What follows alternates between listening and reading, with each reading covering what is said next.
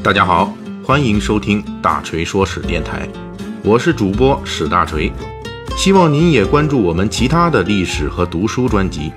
那里有更丰富的内容等着您。您也可以关注我的微信公众号“大锤说史”，在那里您可以伴着文字听我的声音。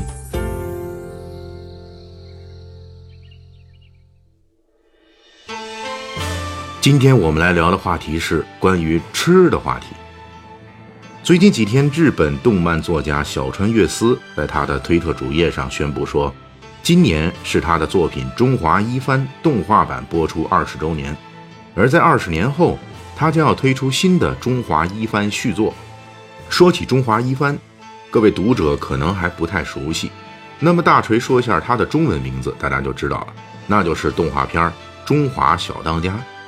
这部二十年前的动画作品，留给大家印象最深刻的，恐怕就是会自带灯光、火焰和特效的各种菜肴了。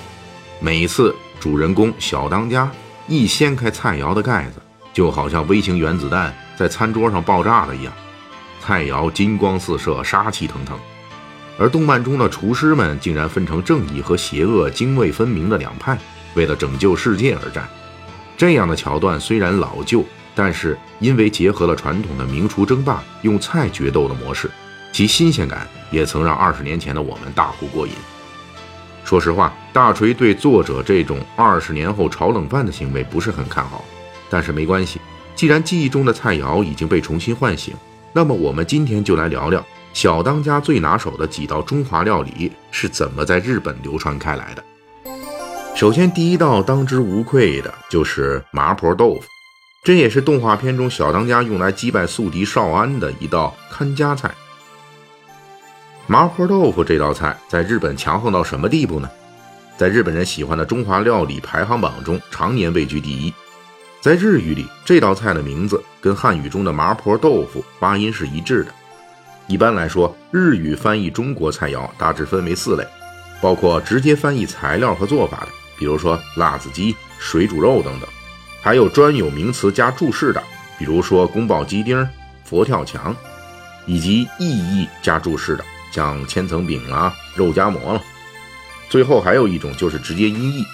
一般来说，直接音译的菜都是特别容易理解，而且非常容易为大家所接受的。在日语里，麻婆豆腐、青椒肉丝都是直接音译。一般认为，豆腐是在唐朝鉴真东渡时传入日本。在相当于中国的南宋时期，豆腐在日本人各个阶层间流行，被称为唐服。公元十六世纪以后，日本人对豆腐的制作和加工工艺进行了改进，在德川幕府时期成为一种普及性的食物。不过，我们真正的王者麻婆豆腐登场，还需要等到一八九四年中日甲午战争之后，伴随着一些四川厨师陆续进驻日本，麻婆豆腐。这种独特的料理方式才开始被日本人所接受。不过，日本版的麻婆豆腐根据日本人的口味做了调整，除了追求烫的口感之外，还追求甜味儿，辣味儿反而不是最重要的参考要素。小当家在漫画里使用的终极必杀料理是炒饭，他用长城当炒锅，做了一个太阳光版本的黄金炒饭，一举获得当时慈禧太后的青睐。炒饭也是目前日本人最喜爱的中华料理中常年位列三甲的王者。炒饭在中国第一次出现，根据记载，大约是在唐宋时期。当时出现了一种越国公碎金饭的食物，之所以冠其名曰越国公，指的是隋朝名将越国公杨素喜欢吃这种碎金饭，故此得名。由此推断呢，这种用蛋液包浆的金包银做法，大约在唐宋时期就出现了。但是我们必须还要考虑到一个现实的问题，那就是在宋元之后，中国传统烹饪技法中的炒菜的方法才开始流行开来。因此，炒饭真正在普遍的文献中出现，已经是清代的事情。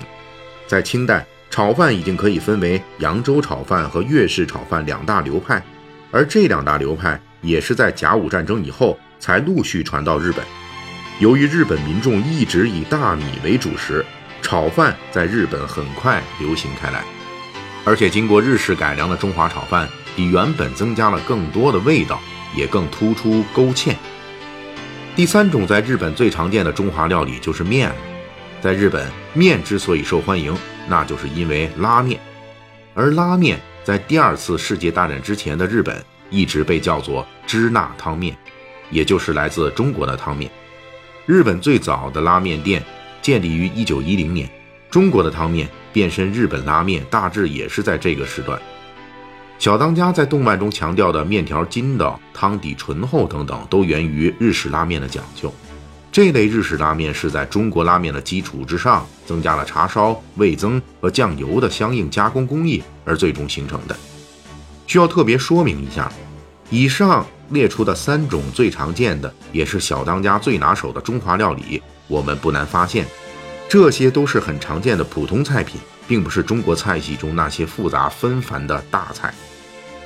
这三个家常菜品的最终形态都是在19世纪末、20世纪初传入日本的。但是在那个时候，日本最受追捧的是西餐，因为明治维新之后，日本人正憋足了力气想脱亚入欧，唯恐被西方人继续视为猴子民族。